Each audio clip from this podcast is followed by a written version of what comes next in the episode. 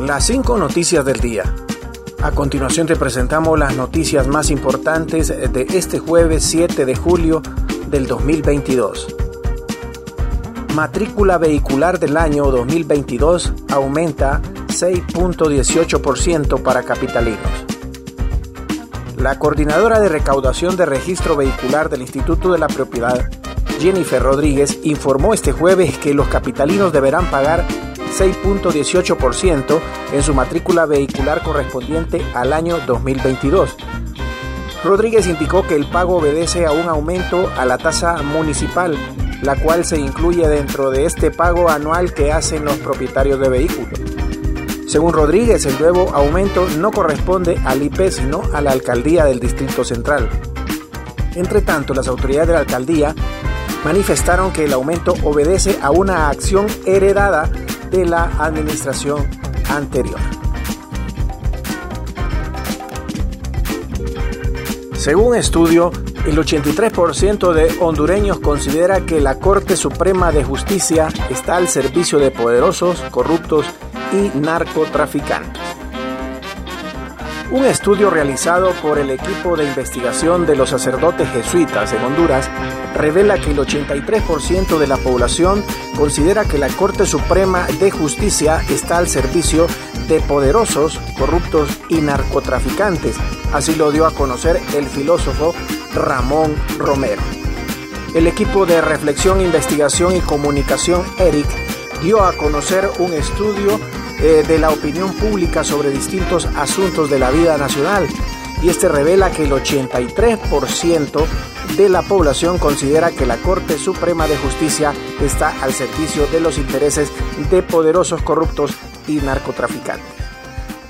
Otro porcentaje de la población piensa que eh, no se puede confiar en la justicia hondureña en manos de la actual Corte Suprema.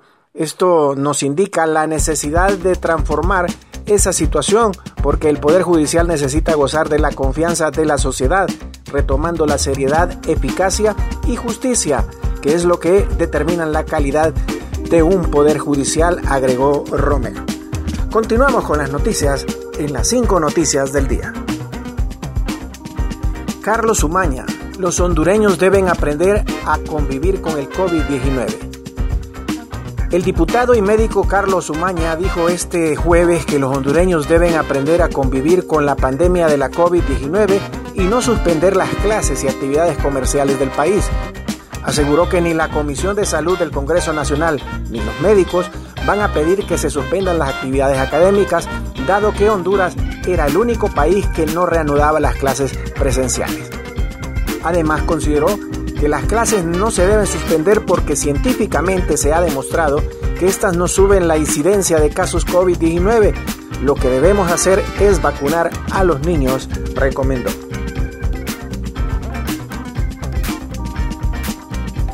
Rescatan a cinco tripulantes en embarcación a la deriva en el Caribe de Honduras. Las Fuerzas Armadas de Honduras a través de la Fuerza Naval rescataron la mañana de este jueves a cinco personas a la deriva en un barco pesquero de 10.5 millas náuticas de Punta Castillas en el departamento de Colón, en el Caribe de Honduras.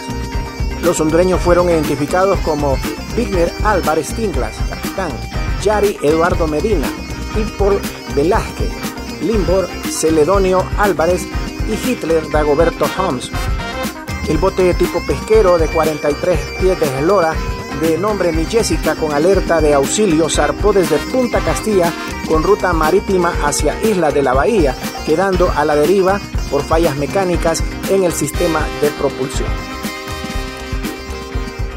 Putin advierte que Rusia no ha empezado aún nada serio en Ucrania.